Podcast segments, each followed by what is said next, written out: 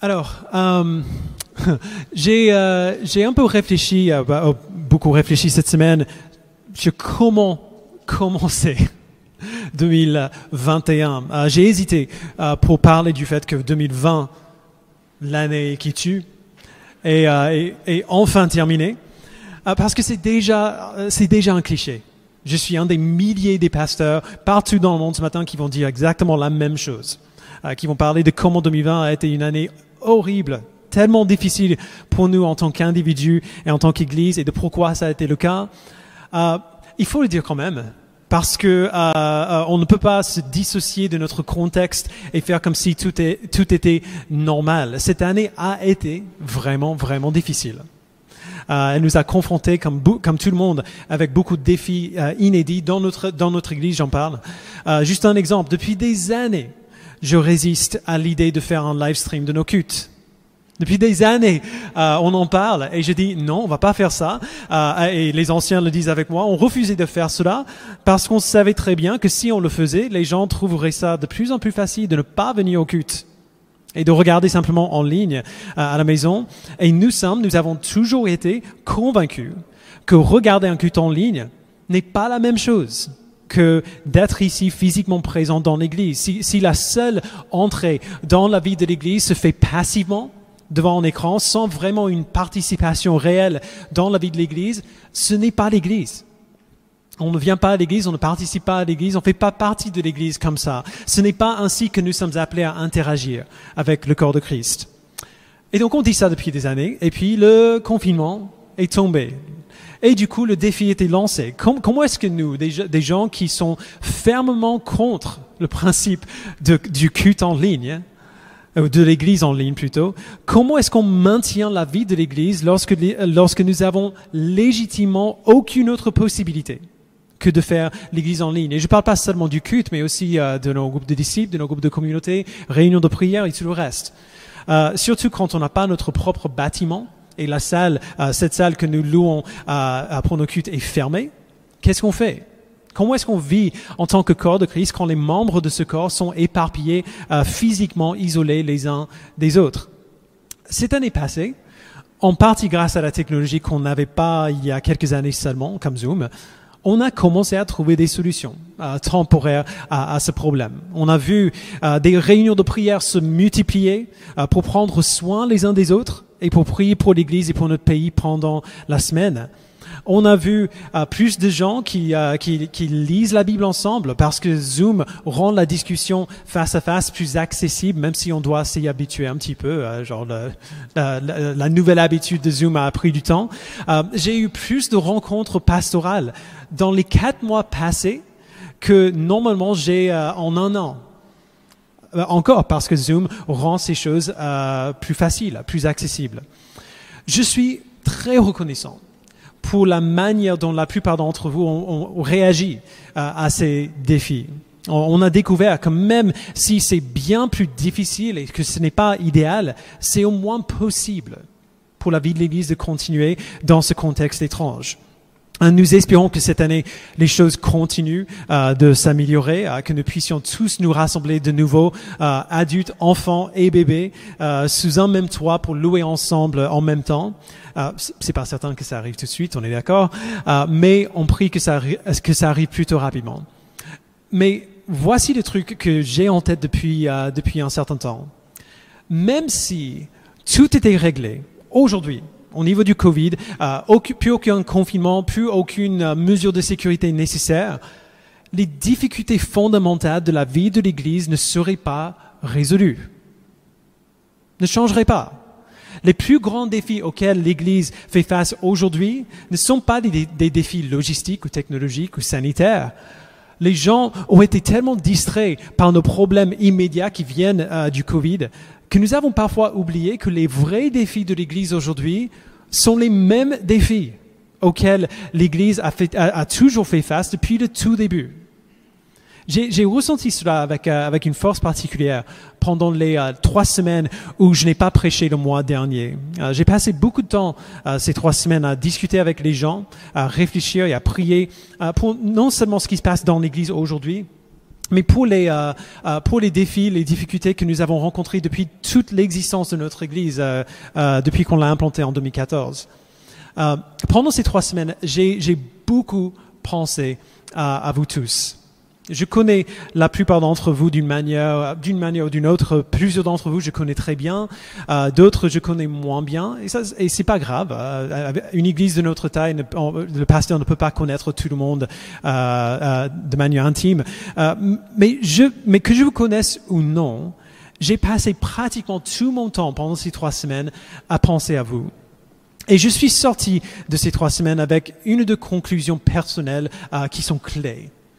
D'abord, et ça a été une surprise pour moi, euh, un très grand encouragement pour moi, j'ai réalisé que de manière sincère, je vous aime tous. Vraiment. Alors c'est pas surprenant à cause de vous, mais à cause de moi. Je suis pas quelqu'un euh, qui euh, qui aime facilement. Euh, alors je peux voir l'œuvre de Dieu en moi-même, dans mon propre cœur, euh, quand je me rends compte que mon amour pour vous est bien réel. Alors ce, ce- ce n'est pas quelque chose que je dis quand je suis devant vous. Euh, que je vous connaisse bien ou non, j'ai bien ressenti le poids de votre présence dans la vie de l'Église et, euh, et le fait que Dieu vous a placé sous la responsabilité des anciens de cette Église pour le moment. Et j'en suis très très heureux. Je remercie Dieu euh, que, chacun et chacune d'entre vous soit ici. La deuxième chose qui vient un peu suite à cette première réalisation, puisque je vous aime, il y a plusieurs choses que je désire pour vous dans l'avenir. J'ai pu mettre le doigt euh, sur euh, quelques désirs précis que j'ai pour vous tous, euh, ce que je désire voir Dieu faire en vous et pour vous et à travers vous. Une grande partie de mon temps pendant ces trois semaines a été consacrée à, à réfléchir sur comment on peut, en tant qu'Église, pouvoir un certain nombre de ces, de ces choses pour vous. Euh, je suis retourné, j'ai énormément lu, euh, euh, la Bible pendant ces trois semaines, évidemment, ça fait partie de, ce qu'on fait. Et, je suis retourné plusieurs fois à la lettre de Paul aux Éphésiens, particulièrement à deux passages précis où, où Paul prie pour l'église d'Éphèse. Ces passages m'ont ému à chaque fois parce que ces prières informaient et faisaient écho à mes propres désirs pour vous. Et donc du coup, alors qu'on commence ce nouvel an, j'aimerais commencer par deux semaines qui seront euh, assez personnelles pour moi. Deux semaines dans les prières de Paul pour l'église d'Éphèse. Euh, c'est personnel parce que ce sont des- ces prières que j'ai priées pour vous pendant ces euh, derniers temps. Et c'est complètement approprié parce que ça, ces passages peuvent nous servir d'introduction à la semaine universelle de prière euh, qui commencera dimanche prochain, le 10 décembre. Et donc, avec tout cela dit, allez avec moi à la lettre de Paul aux Éphésiens, au chapitre 1, versets 15 à 23. On- C'est là où on sera aujourd'hui. Est-ce que tu veux que je le fasse ou tu. Il peut le faire. Excellent. Donc, verset 15. C'est pourquoi moi aussi, après avoir entendu parler de votre foi dans le Seigneur Jésus et de votre amour pour tous les saints, je ne cesse de dire toute ma reconnaissance pour vous lorsque, lorsque je fais mention de vous dans mes prières. Je prie que le Dieu de notre Seigneur Jésus-Christ, le Père de gloire, vous donne un esprit de sagesse et de révélation qui vous le fasse connaître. Je prie qu'il illumine les yeux de votre cœur pour que vous sachiez quelle est l'espérance qui s'attache à son appel, quelle est la richesse de son glorieux héritage au milieu des saints, et quelle est l'infinie grandeur de sa puissance, qui se manifeste avec efficacité par le pouvoir de sa force envers nous qui croyons. Cette puissance, il a déployée en Christ, quand il a ressuscité et l'a fait asseoir à sa droite dans les lieux célestes, au-dessus de toute domination, de toute autorité, de toute puissance, de toute souveraineté et de tout nom qui peut être nommé, non seulement dans le monde présent, mais encore dans le monde à venir. Il a tout mis sous ses pieds et il a donné pour chef suprême à l'Église, qui est son corps, la plénitude de celui qui remplit tout en tous. C'est là où nous serons dans ce passage pour le reste de notre temps ensemble. Et on va faire une pause au milieu, juste pour vous rassurer, pour euh, nous lever, pour chanter, pour nous réveiller un petit peu si vous commencez à somnoler un petit peu dans, vos chaises. Euh, commençons au début. Paul prie un certain nombre de choses pour les Éphésiens, qu'on va voir dans un instant. Euh, mais il est clair qu'il, n'a absolument aucun doute que Dieu va faire ce qu'il lui demande de faire ici que Dieu répondra positivement à sa prière. On peut voir sa confiance euh, dans les versets 19 à 23 où il dit aux Éphésiens ce que Dieu mettra en œuvre pour répondre. Donc j'ai dit euh, commençons au début, mais je voulais dire commençons à la fin. Il prie d'abord euh, que Dieu bénisse les Éphésiens. Donc fin du verset 19, selon l'infinie grandeur de sa puissance. Euh, cette semaine, Lohan et moi, on a regardé de nouveau Le Prince d'Égypte avec les enfants. Vous, vous rappelez de ce film? La plupart d'entre vous n'étaient pas nés quand il est sorti. Moi, je me souviens très bien la première fois que je l'ai vu au cinéma quand j'avais, euh, quand j'étais ado, et je m'en souviens. Euh, il me fait le même effet encore aujourd'hui qu'à l'époque.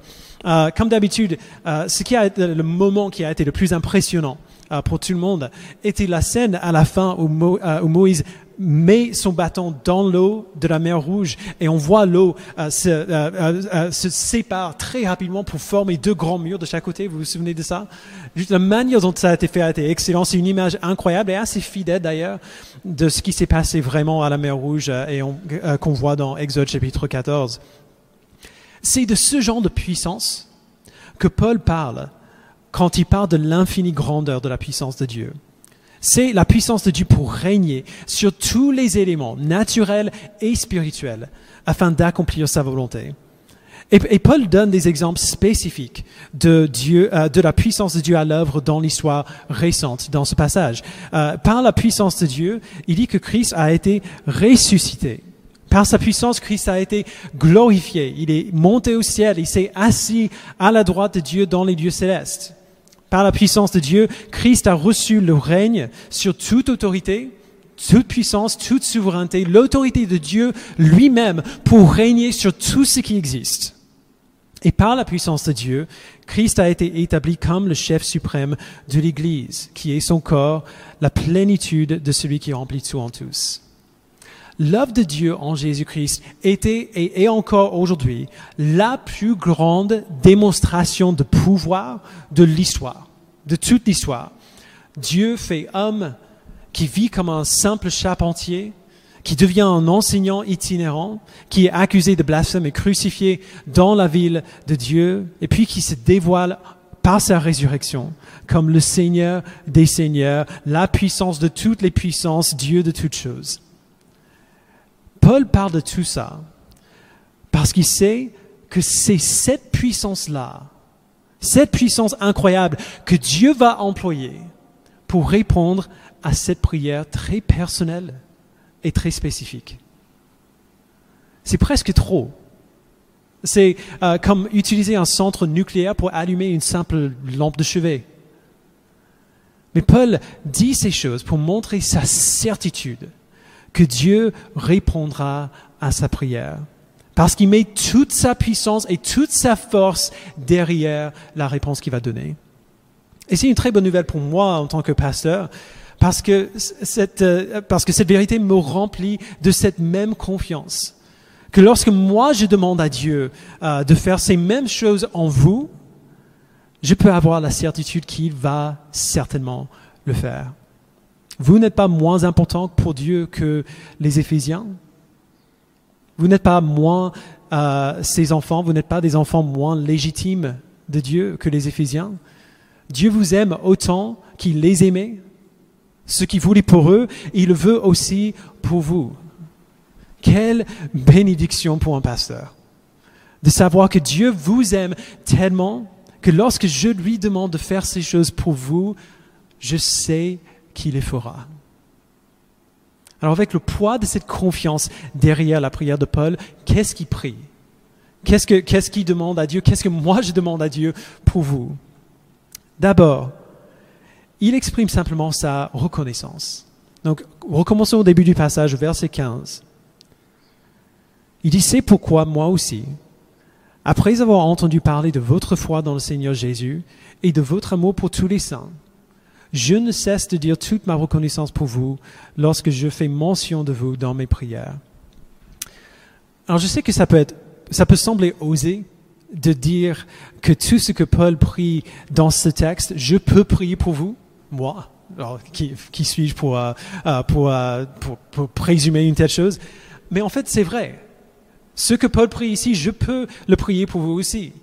Pas à cause de moi, mais à cause, à cause de lui. Quand Paul dit c'est pourquoi, au début du verset 15, il veut dire à cause de tout ce que je viens de dire, tout ce que j'ai dit avant. Qu'est-ce qu'il a dit, du coup, dans les versets précédents que nous avons lus tout à l'heure, versets 3 à 14 Il a simplement expliqué l'évangile. Il explique que Dieu nous a choisis en Christ, qui nous a adoptés, qui nous a sauvés de nos péchés, euh, qui, qui nous a ramenés à la vie en Christ, qui nous a donné son esprit pour nous rendre conformes à Christ. Tout ce que Paul a dit dans les versets 3 à 14 est aussi vrai pour tous ceux qui ont la foi en Christ parce que c'est comme ça que Dieu sauve les gens. Dieu, il n'a pas changé de méthode depuis, euh, depuis l'époque de Paul. Dieu sauve les gens de la même manière aujourd'hui. Tout ce qu'il a fait pour Paul, pour les Éphésiens, tout ce qu'il a dit dans les versets 3 à 14, il a fait pour vous si vous avez la foi en Christ.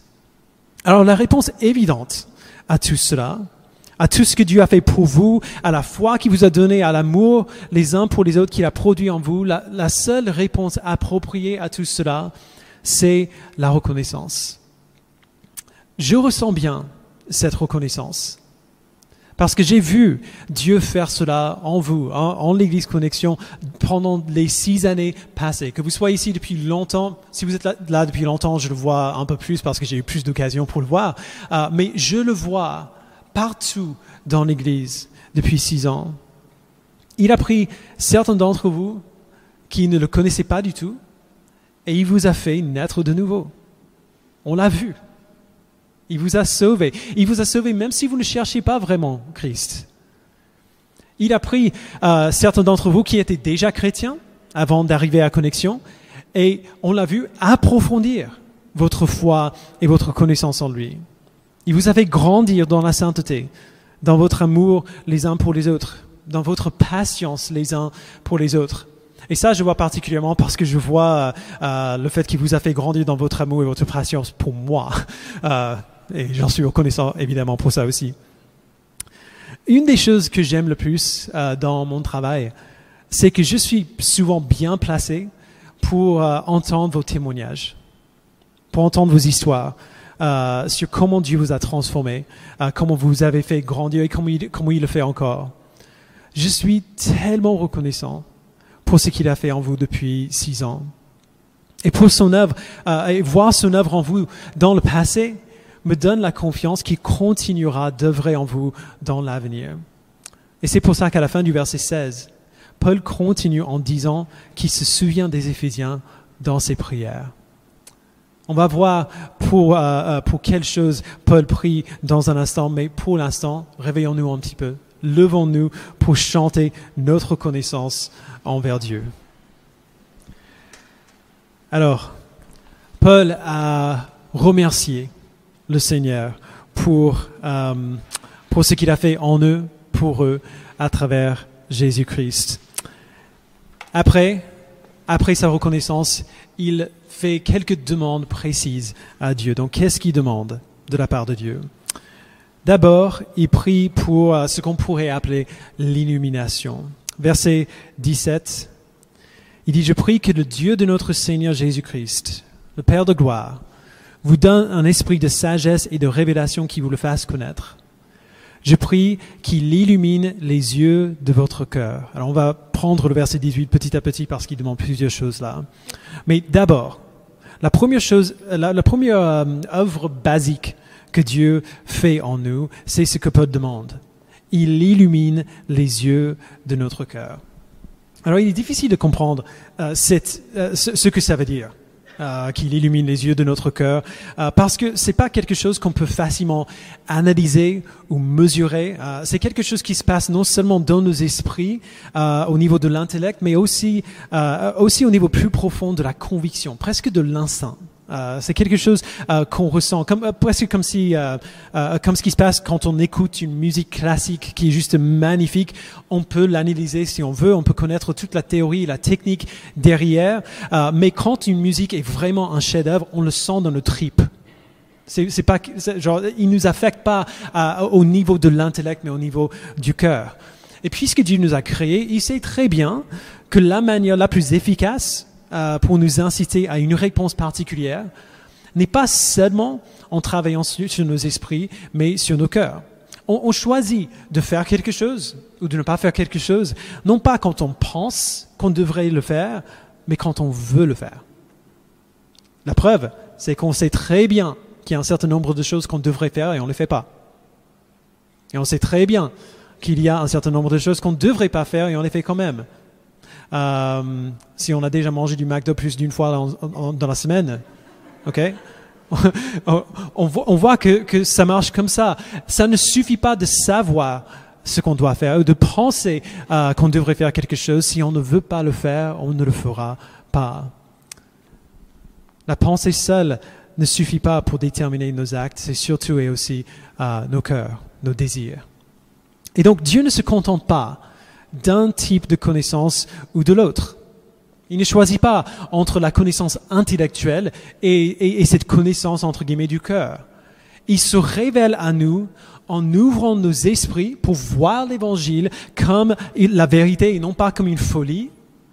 Et il se révèle à nous en- en ouvrant nos cœurs pour le désirer et pour le croire. Il illumine les yeux de notre cœur.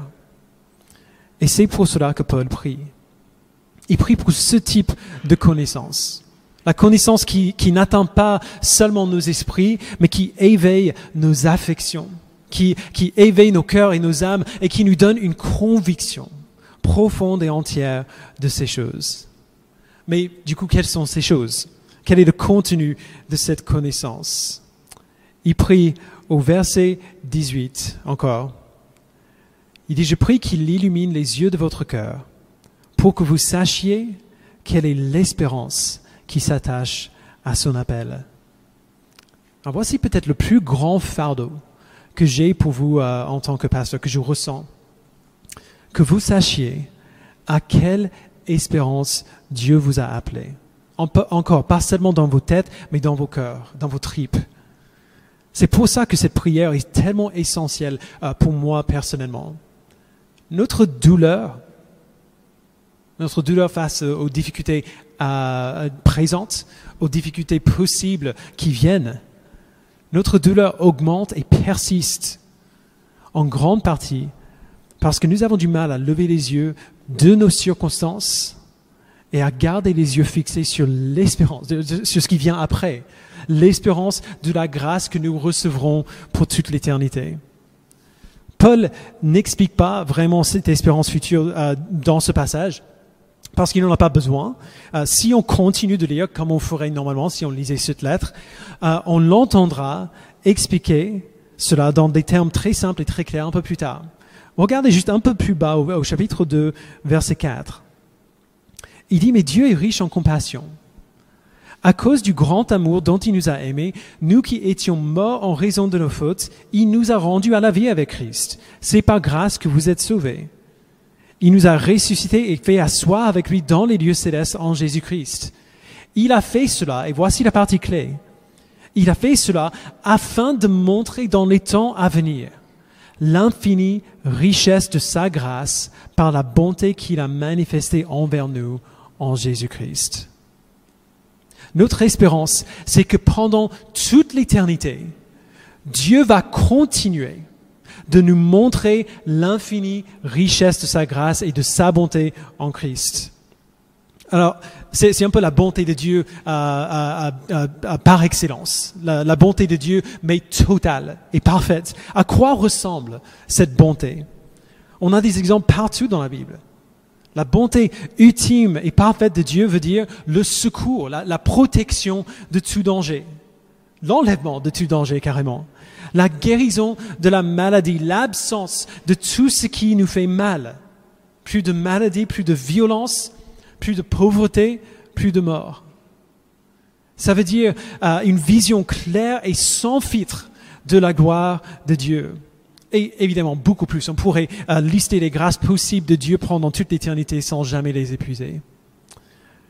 Et notre espérance euh, dans cette grâce future n'est pas comme l'espoir euh, dont, euh, dont on parle généralement comme euh, euh, j'espère que les vaccins mettront, mettront fin au Covid. Cette espérance dont Paul parle, c'est une espérance qui est certaine. Parce qu'il a déjà été obtenu pour nous en Christ. De manière bien réelle, Paul dit, nous sommes déjà ressuscités avec Christ, déjà assis avec lui dans les lieux célestes. Autrement dit, nos sièges sont réservés. Il n'y a personne qui va bouger le petit placard, sur, euh, euh, le, le petit, euh, la petite carte sur notre chaise. Euh, nos places à la table du Seigneur sont réservées et à nous pour toute l'éternité. On pourrait parler pendant des heures de ce que cette grâce future, cette grâce qui nous attend après le retour de Christ, on pourrait parler pendant des heures de ce que cette grâce future change pour nous de manière pratique. Permettez-moi de mentionner juste une seule chose. J'ai passé plus de temps dans des rencontres pastorales cette année que toutes les années précédentes de l'Église, probablement ensemble. Cette année a été très difficile pour plusieurs d'entre vous, pour plein de raisons qui n'ont rien à voir avec le Covid. Plusieurs d'entre vous ont souffert de la douleur du péché euh, dans vos propres vies, genre votre propre péché? Vous avez souffert les conséquences des péchés des autres? Vous avez souffert de la maladie, de la perte, de la colère, la colère juste et injuste? Plusieurs d'entre vous ont même souffert parce que vous êtes chrétien? Et au moins à ce niveau-là, c'est normal. Euh, la, Bible nous dit euh, de nous attendre à la souffrance de manière générale déjà, mais particulièrement à cause de notre foi. Et, je ne sais vraiment pas comment vous allez faire face à cette souffrance, parce que ça, c'est pas fini. Si, euh, si une euh, source de souffrance est résolue, il y a une autre qui va venir prendre sa place. Je ne sais vraiment pas comment vous allez faire face à cette souffrance et honorer Dieu dans votre souffrance. Si votre foi et votre joie ne sont pas fermement enracinés dans ce qui viendra après la souffrance. Non pas dans la résolution du problème, mais dans ce qui viendra bien longtemps après les deux assurances les plus grandes que nous avons dans nos luttes, dans nos douleurs, dans nos souffrances en tant que chrétiens, sont d'abord qu'aucune souffrance n'est gâchée entre les mains de Dieu, qu'il utilise chaque douleur et chaque perte pour notre bien. Et deuxièmement, que quelle que soit notre souffrance, elle est infiniment plus petite que la gloire qui nous attend. En tant que chrétiens, nous souffrirons et nous lutterons. Et nous, ne pourrons pas tenir sous le poids de cette lutte si nous reposons pas, si nous ne nous reposons pas entièrement dans l'espérance à laquelle Dieu nous a appelés. Alors c'est ça que je prie pour vous, tous les jours. Que vous sachiez quelle est l'espérance qui s'attache à son appel que chaque discussion que vous avez avec euh, les autres frères et sœurs en Christ, que chaque, euh, que chaque euh, rencontre pastorale puisse se terminer par une affirmation de l'espérance que vous avez en Christ, puisse vous ancrer plus fermement dans ce qui vous attend et pas seulement dans ce que vous voyez encore aujourd'hui. Voilà la première chose.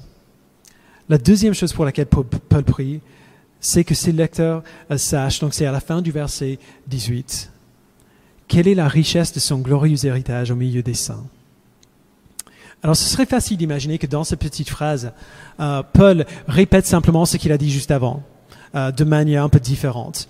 Qu'est-ce que notre espérance sinon l'héritage qui nous est promis? Paul a mentionné cet héritage dans le passage qu'on a lu tout à l'heure. Il dit dans le verset 11, En lui, nous avons été désignés comme héritiers ont été prédestinés suivant le plan de celui qui met tout en œuvre conformément aux décisions de sa volonté. Donc notre héritage promis, c'est une vérité et une promesse absolument merveilleuse pour nous. Cet héritage, c'est ce que nous recevrons de la part de Dieu parce que nous sommes, euh, parce que nous sommes en Christ. De manière bien réelle, être en Christ, c'est comme un mariage. Euh, c'est pour ça que l'Église euh, s'appelle l'épouse du Christ à bien des reprises dans le Nouveau Testament. Selon la vision biblique euh, du mariage, quand un époux se marie à son épouse, tout ce qui lui appartient, il le partage maintenant. avec son épouse. Tout ce qui est à moi est à Loan aussi. Quand nous sommes en Christ, nous recevons la promesse que tout ce que Christ a, il le partage maintenant avec nous.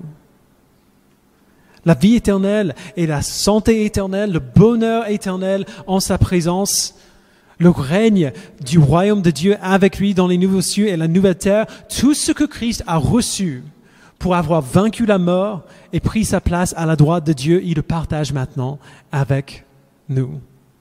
C'est ça l'héritage qui nous est promis. Et au verset 14, Paul dit que nous avons reçu le Saint-Esprit qui nous a donné la foi comme le gage de notre héritage. Si vous voulez une preuve, une assurance concrète euh, euh, du fait que vous allez recevoir cet héritage de la part de Dieu, vous n'avez pas besoin de regarder plus loin que votre propre foi. Si l'Esprit vous a donné la foi en Christ et vous a fait commencer à grandir en lui, vous a donné de vous repentir de vos péchés et commencer à grandir en conformité à Christ, vous avez toute la preuve dont vous avez besoin, que cet héritage est à vous. Alors ces choses sont merveilleusement vraies, mais ce n'est pas de ça que Paul parle dans le verset 18. Prêtez bien attention aux mots qu'il emploie. Dans le verset 11 et 14, il parle clairement de notre héritage, l'héritage qui nous est promis en Christ. Mais au verset 18, il prie que nous sachions quelle est la richesse de son glorieux héritage. Pas notre héritage, le sien, l'héritage de Dieu. Euh, alors si notre héritage, c'est tout ce que Christ a obtenu par sa vie, sa mort et sa résurrection qu'il partage avec nous, quel est l'héritage de Dieu? Paul le dit dans le verset même quand il prie que les Éphésiens sachent quelle est la richesse de son glorieux héritage au milieu des saints. Voici une des vérités peut-être les plus difficiles à croire et à accepter. Nous, les saints, le peuple de Dieu, nous sommes l'héritage de notre Dieu. Alors cette idée n'est pas nouvelle, euh, comme Paul le dit ici, euh, dans la loi de Moïse. Dieu a déjà bien dit euh, que c'était le cas. Dans Deutéronome 4, verset 20, il dit au peuple d'Israël, Mais vous, l'Éternel vous a pris, vous a fait sortir de la fournaise de fer de l'Égypte, afin que vous soyez un peuple qui soit son héritage, comme vous l'êtes aujourd'hui. Rien n'a changé entre ce moment-là et aujourd'hui. Dieu a toujours prévu que son héritage, sa grande joie, sa récompense pour son œuvre soit son peuple. Il nous donne tout et en retour, il reçoit nous. son peuple, son Église, rendu parfaite, libérée du péché, qui voit et qui se réjouit en sa gloire pour toujours. Et la raison pour laquelle Paul prie que les Éphésiens connaissent euh, cette vérité, la raison pour laquelle moi je prie pour vous, c'est parce que justement cette vérité est tellement difficile à accepter. Si nous sommes l'héritage de Dieu, on dirait quand même que c'est un peu dommage pour lui. il se donne tout cet effort, toute cette douleur dans la personne de Christ et en retour, il reçoit nous. Dieu nous connaît. vous trouvez ça juste? Est-ce que nous sommes une récompense vraiment à la hauteur de, de l'œuvre de Christ? Il sait à quel point on est bête. Il sait à quel point nous sommes petits, imparfaits, difficiles. J'ai un grand fardeau que je ressens pour plusieurs d'entre vous parce que je sais que vous avez un avis sur vous-même qui est, pour le dire simplement, qui est beaucoup plus négatif que la vie de Dieu sur vous. Alors attention, quand, je dis ça, je ne parle pas de la pensée positive qui essaie d'encourager tout le monde en disant non, en fait, nous sommes tous formidables. Euh, la Bible a une vision très réaliste de, ce que nous sommes. Elle dit qu'en nous-mêmes, à cause de notre péché, nous sommes égarés dans notre raisonnement. Donc Romains chapitre 1, si vous voulez aller plus loin euh, euh, dans cela. Nos cœurs sans intelligence sont plongés dans les ténèbres. Se vantant d'être sages, nous sommes en réalité des fous. Nous échangeons la gloire de Dieu pour des images des bêtes. Par notre propre puissance, nous sommes morts, sans puissance du tout. On le voit au début de Éphésiens chapitre 2. Alors, je ne dis pas que finalement ces choses ne sont pas vraies. Ce que je dis, quand je dis que Dieu a un avis bien, euh, bien plus positif sur nous que nous-mêmes. Et c'est ce que Paul dit ici aussi, ce qui est incroyable.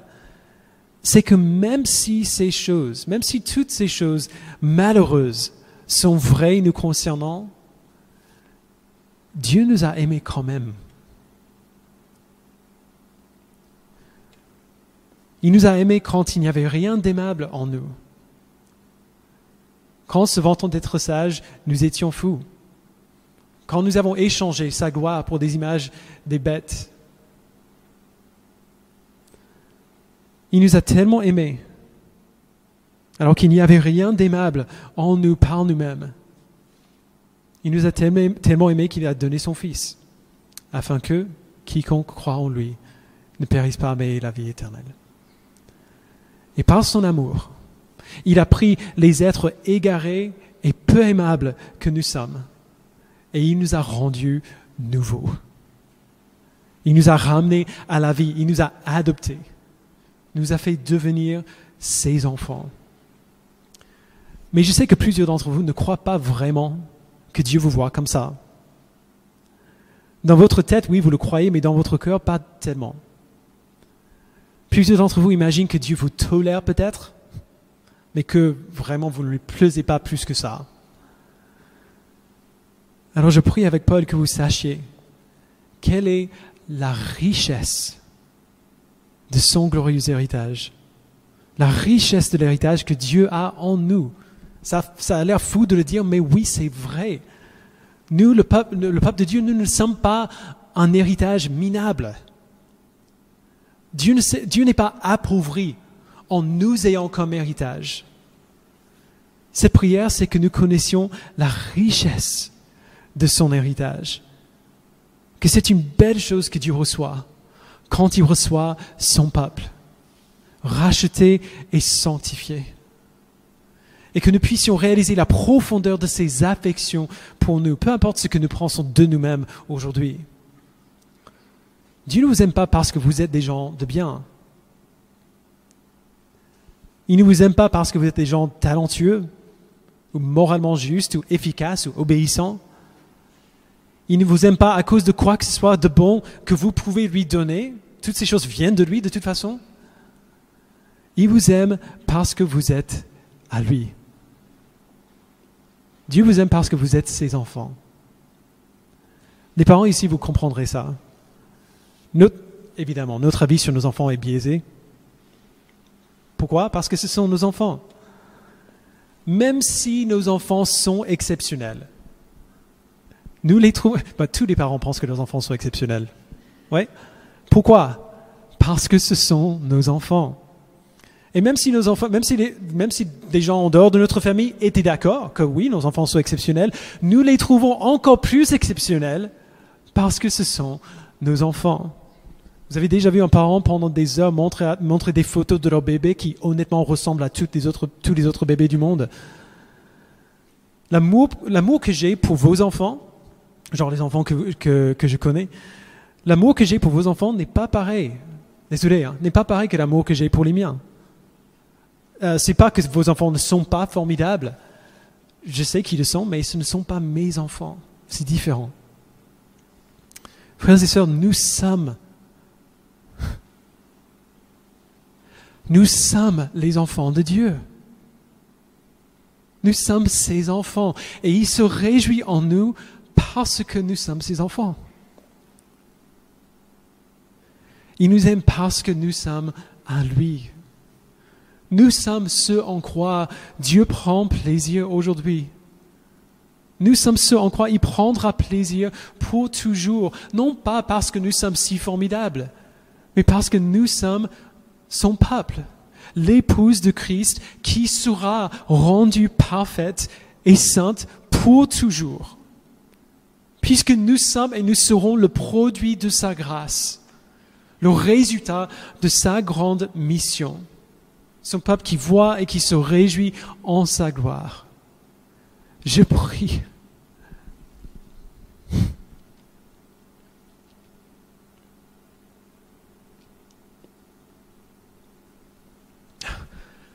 Je pense à certains d'entre vous qui ont vraiment du mal à le croire et je le sais bien. Je prie que vous le croyez. Que vous sachiez quelle est la richesse de son glorieux héritage au milieu des saints. Et puis dernièrement, je prie avec Paul que vous puissiez connaître quelle est l'infinie grandeur de sa puissance qui se manifeste avec efficacité par le pouvoir de sa force envers nous qui croyons. Et ici, évidemment, on revient là où on a commencé. Je peux vous dire, je peux vous dire que Dieu veut toutes ces choses pour vous, qui veut que vous sachiez quelle est l'espérance qui s'attache à son appel, quelle est la richesse de son glorieux héritage au milieu des saints. Je peux vous dire que Dieu veut toutes ces choses pour vous, mais vous, n'allez pas vraiment le croire. Vous n'allez pas vraiment vous reposer dans cette affirmation si vous ne comprenez pas que Dieu met en œuvre toute sa puissance infinie pour réaliser ces choses pour son peuple. Que la grandeur de sa puissance se manifeste avec efficacité envers, envers nous qui croyons. La grandeur de sa puissance à l'œuvre pour nous est immesurable. Je prie que vous connaissiez cela. Encore une fois, non pas, pas seulement dans vos têtes, mais dans, dans vos cœurs, dans vos tripes. Parce que je sais à quel point nous pouvons être cyniques. Nous pouvons voir euh, euh, les, situations qui nous entourent, les problèmes qui viennent de notre propre péché, du monde dans lequel on vit, euh, ou, alors des obstacles que d'autres gens ont placés dans notre chemin, dans le chemin de notre progrès, en, Christ. Nous regardons à toutes ces choses, on regarde à tous ces obstacles, et on n'a pas l'audace de croire que Dieu nous les fera vraiment surmonter. Genre que ces obstacles euh, qui nous semblent tellement énormes ne sont pas un obstacle pour Dieu. On ne voit pas au-delà du tunnel pour voir la lumière au bout. On se laisse aller dans notre cynicisme. C'est normal. On est humain. On n'est pas parfait. Les psaumes sont remplis d'exemples des gens qui ressentent ces mêmes choses, qui expriment ces mêmes choses dans nos prières. Mais même si c'est normal, ce ne sont pas des réactions justes. Parce que la puissance que Dieu met en œuvre en nous et pour nous est infinie. C'est facile pour lui. Encore, comme, un centre nucléaire qui, euh, qui est employé pour allumer euh, une lampe de chevet. C'est la même puissance qu'il a mise en œuvre dans la vie, la mort et la résurrection de Christ, la même puissance par laquelle Dieu, euh, Christ agit maintenant comme le Seigneur de toutes choses, la tête de son Église. C'est cette puissance-là que Dieu a toujours eue et qui assure que si Dieu veut faire quelque chose, il va le faire. Il accomplira certainement sa mission. C'est cette puissance-là que Dieu mettra en œuvre afin que nous sachions quelle est l'espérance qui s'attache à son appel, quelle est la richesse de son glorieux héritage au milieu des saints, et quelle est sa puissance qui manifeste envers nous qui croyons avec efficacité.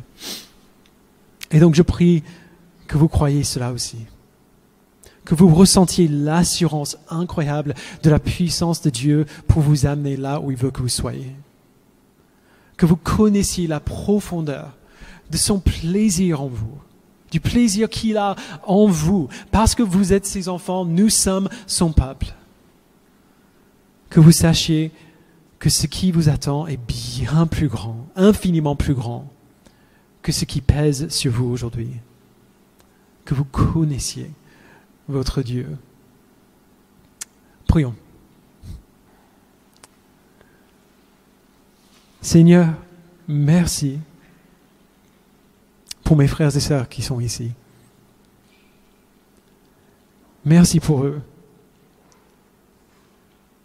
Merci pour la foi que tu leur as donnée dans le Seigneur Jésus, pour l'amour qu'ils ont les uns pour les autres. Je prie, Père, que tu leur donnes un esprit de sagesse et de révélation qui te les fasse connaître.